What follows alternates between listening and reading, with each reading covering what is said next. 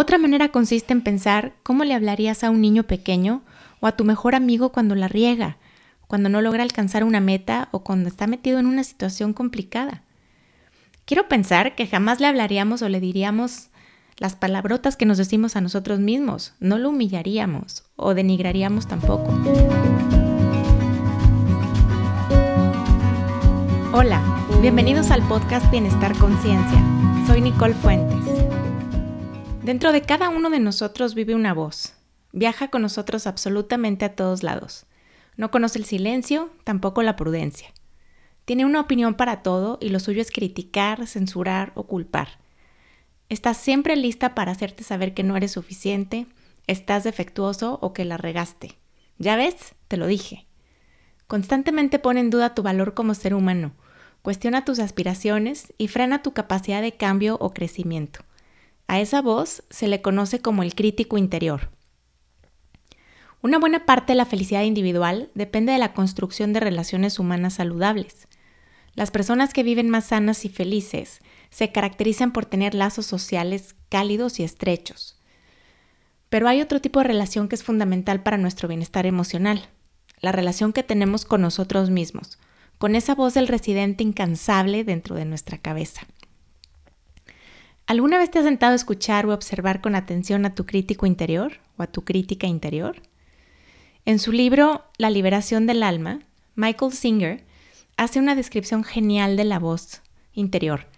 Cuando la leí por primera vez estuve balanceándome en esa cuerda fina que divide la risa del llanto. Parecía que hablaba de mi crítico personal. El texto me dejó movida para bien. Fue tranquilizante descubrir para mí que mi voz era parecida a la de los demás. Por lo visto, los críticos interiores tienen cosas en común. Te cuento. El crítico interior tiene la misión de reforzar ideas o creencias limitantes. Nos hace dudar de quiénes somos y de nuestras capacidades. Con su voz nos castiga cuando nos equivocamos. Te recuerda que no estás lista todavía, que esto no es para ti, que no puedes aspirar a un amor verdadero, que deberías parecerte más a tu hermana o ser más como tu papá, que nadie va a quererte así, que no eres suficiente. En ocasiones te recrimina por no haber hecho las cosas de cierta manera. Su palabra favorita es hubiera, y siempre sabe más que tú. A veces aparece cuando te miras al espejo para recordarte lo gorda o lo panzón que estás. Te hace notar con lupa las arrugas y cualquier otra imperfección que tengas. Puede ser que te desanimes si quieres bailar, vas a verte ridícula, o aprender algo nuevo. ¿Para qué? O dar una opinión. Mejor deja que hablen los que saben. Es una voz sin filtro, desalmada y que limita. El crítico interior no descansa nunca. Interrumpe nuestro silencio o deseos de tranquilidad con su incesante parloteo. ¿Apagué la luz del comedor? Mejor voy a checar. Ahorita no. Después. Quiero terminar de ver el programa. No, mejor de una vez. ¿En qué me acaba el dinero? ¿Cómo se llama la chava que está en mi clase? Justo ayer me dijo. ¿Qué onda conmigo? ¡Qué vergüenza! Nunca me acuerdo de nada. Tengo que ir al gimnasio mañana. ¿Por qué no me habla? Seguramente ya se cansó de mí. Qué mal se viste Juan. Su conversación parece una venta de garage, un agotador desorden donde todo se vale. El crítico interior tiene algo que decir absolutamente de todo. No me gusta, si me gusta, si me queda, puros cuentos, qué exagerado, qué flojera, está asqueroso, qué aburrido. Opina sin límites. Además viaja siempre con nosotros y puede arruinar cualquier situación encontrando errores y defectos en cualquier lado. Nuestra vida cotidiana está altamente influenciada por las experiencias que generan nuestro flujo de conciencia. Ahora, ¿podemos hacer algo para bajarle la intensidad a nuestro crítico interior? Lo primero es conocerlo, notar y aceptar su presencia. Muchas veces ni siquiera lo notamos, no estamos conscientes de su existencia porque estamos totalmente inmersos en su conversación. Vivimos en piloto automático. El primer paso para tranquilizar a nuestro crítico interior consiste en reconocer que está ahí y que forma parte de nuestra constitución humana. Dar un paso atrás para generar distancia y verlo desde un mejor ángulo. Poner atención a lo que dice. Cuando te encuentras a alguien, por ejemplo, cuando hablas por teléfono, cuando manejas, cuando te lavas los dientes, antes de dormir, al despertar, cuando comes, cuando tienes que tomar una decisión o cuando estás a punto de comenzar con alguna actividad. Escucha y registra lo que dice. Aquí el reto es que lo hagas como si estuvieras observándolo con curiosidad a la distancia, sin involucrarte, sin engancharte en lo que está diciendo. Esto te va a permitir conocerlo mejor. Si tu crítico o tu crítica es muy intenso y se sale de control, entonces la recomendación es buscar apoyo. Si te sientes constantemente bajo ataque, inmovilizado, con sentimientos de culpa, de miedo, tristeza, inseguridad o sin saber qué hacer, lo mejor es buscar ayuda profesional. No vale la pena sufrir habiendo soluciones. Desde mi punto de vista, el mejor antídoto contra los embates del crítico interior es la autocompasión, o sea, practicar la generosidad con nosotros mismos. Así que vamos a hablar con un poco más de detalle de este concepto. Hace unos años, en clase, mencioné que la autocompasión es una gran herramienta para cuidar nuestro bienestar emocional. Y de pronto, una de mis alumnas dijo, yo no estoy de acuerdo con esto de la autocompasión. Y con el permiso que otorga la primera voz valiente en un grupo, otras dos personas anunciaron, yo tampoco. La contundencia de sus afirmaciones me llenó de curiosidad, así que decidí explorar de dónde venía tan evidente rechazo y les pedí que nos compartieran sus puntos de vista. Sus opiniones con respecto al concepto de autocompasión estaban alineadas con dos creencias que son muy comunes, pero no son correctas. Son algo así como mitos o percepciones que provienen de una confusión de términos. El primer mito gira alrededor de la idea de que la autocompasión te hace débil, flojo o mediocre. Creemos que debemos ser muy rudos y exigentes con nosotros mismos para mantenernos eficientes, competitivos y al tiro, Pensamos que debemos señalar sin descanso nuestras propias limitaciones, no para aceptarlas y avanzar a pesar de ellas, sino para castigarnos o encontrar la motivación para corregirlas. Pero esta es una idea equivocada. Las personas autocompasivas tienen aspiraciones tan altas como las autocríticas. La diferencia es que las primeras no se desmoronan cuando las cosas salen mal o no logran sus objetivos. Ser conscientes de nuestras limitaciones y aceptar nuestras fallas nos permite salir adelante. Es como decidir caminar con la piedra dentro del zapato en lugar de abandonar la excursión enojados y frustrados porque está ahí y de momento no podemos sacarla. El segundo mito tiene que ver con el uso que le damos a los conceptos de empatía y compasión. Tendemos a relacionar la empatía con algo positivo, pero a la compasión muchas veces la tomamos como sinónimo de lástima. En este sentido, entonces, hablar de autocompasión equivale a sentir lástima por nosotros mismos y esa idea, por supuesto, que genera rechazo. Empatía, autocompasión y lástima son cosas diferentes. La empatía es la habilidad para sentir y ponernos en los zapatos de otras personas, pero no necesariamente viene acompañada del deseo de ayudar. Podemos ver a una mujer con un bebé pidiendo dinero en la calle durante una tarde fría e identificar su desesperación y cansancio sin hacer nada más al respecto. Y seguimos con nuestro camino. La compasión va más allá de la empatía. Es un sentimiento que surge cuando vemos a una persona pasándola mal, que además viene acompañado de un impulso o un deseo genuino de aliviar su situación. La compasión es empatía más acción. Quizá entonces compras algo caliente de comer para la señora y su bebé. La lástima, por otro lado, aparece cuando nos sentimos mal por el desconsuelo o mala fortuna de alguien más, desde una sensación o posición de superioridad, como viendo hacia abajo a la persona que sufre.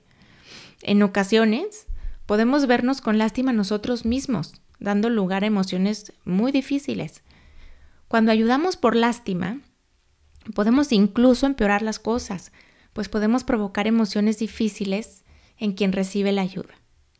Con esta definición y la comprensión de conceptos, podemos ver que la autocompasión no tiene nada que ver con sentir lástima por nosotros mismos.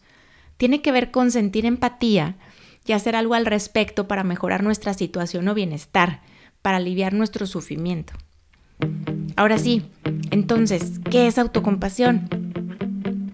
decía hace unos momentos que es uno de los antídotos más poderosos para combatir los embates del crítico interior.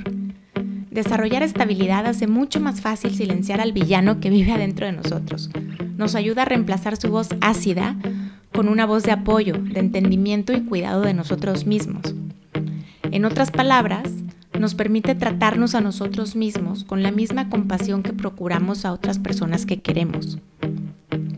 Christine Neff, investigadora de la Universidad de Austin y líder en el tema, explica que la autocompasión tiene tres componentes y comprenderlos es fundamental para desarrollar estabilidad.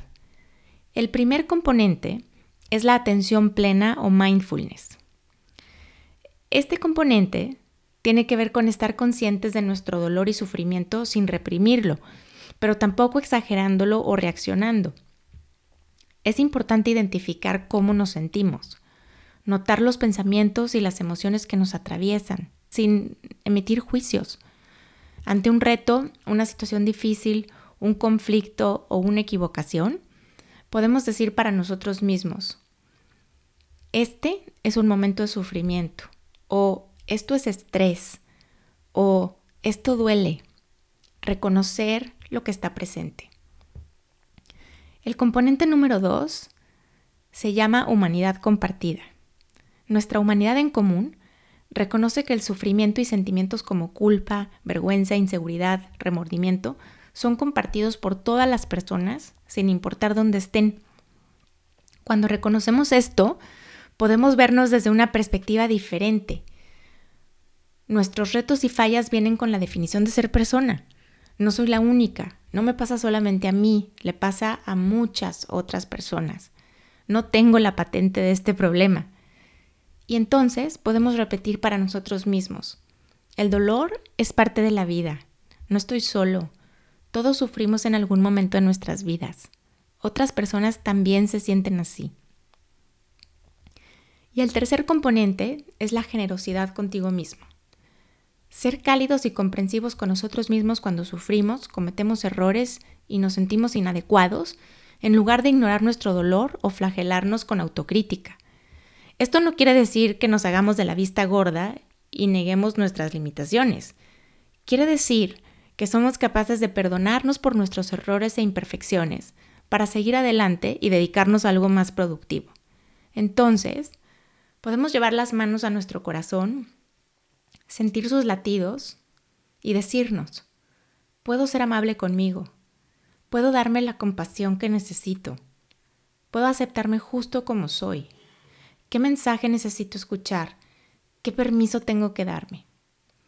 En resumen, para practicar la autocompasión es necesario primero entrar en contacto con la realidad de lo que pensamos y sentimos, darnos cuenta que esto es parte de ser humanos, no es algo que solo me pasa a mí, y finalmente, ser tan generosos con nosotros mismos como lo somos con los que queremos.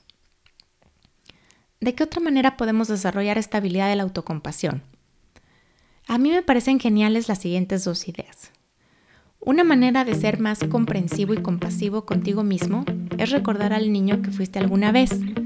Como dice Susan David, autora del libro Agilidad Emocional, después de todo, no tuviste la oportunidad de escoger a tus padres, tus circunstancias económicas, tu personalidad o tu tipo de cuerpo. Reconocer que tuviste que jugar con la mano que te repartieron es el primer paso para disculparte y tratarte con más calidez y amabilidad. Hiciste lo mejor que pudiste dadas las circunstancias. Otra manera consiste en pensar cómo le hablarías a un niño pequeño o a tu mejor amigo cuando la riega, cuando no logra alcanzar una meta o cuando está metido en una situación complicada.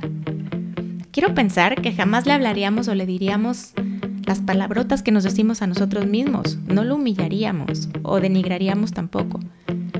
Si le dijéramos en voz alta a otras personas, lo que con frecuencia nos decimos a nosotros mismos, es altamente probable que nos quedaríamos sin amigos.